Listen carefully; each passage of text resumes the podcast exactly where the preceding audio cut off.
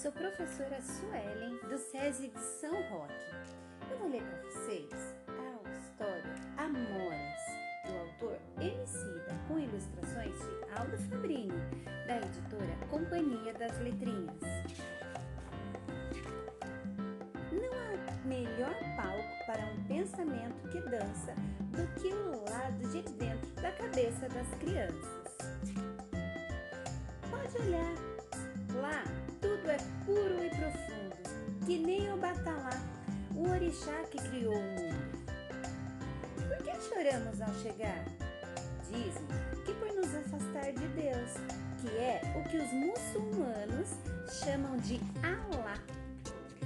Nesse planeta, Deus tem tanto nome diferente que, para facilitar, decidiu morar no brilho dos olhos da gente. E os pensamentos dos pequenos, como surgem? Com os olhos de jabuticaba e cabelo de nuvem.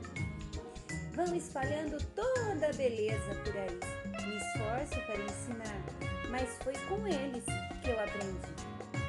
Em um passeio com a pequena no pomar, explico que as pretinhas são o melhor que há.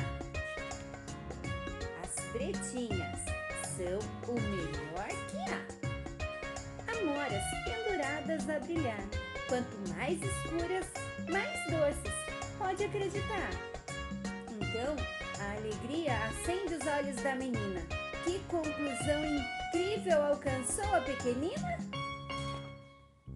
Forte como um lutador no ringue, o gentil como Martin Luther King. Ele apanha amoras dos galhos e do chão. Ao vê-la, Zumbi dos Palmares diria: Não foi em vão, nada foi em vão. Fez as palavras soarem como canto ao brincar com as frutinhas com sabor de acalanto. Me olhou nos olhos muito bem e disse: Papai, que bom, porque eu sou pretinha também porque eu sou pretinha também. E eu espero que vocês tenham gostado dessa história tanto quanto eu. Um beijo, tchau!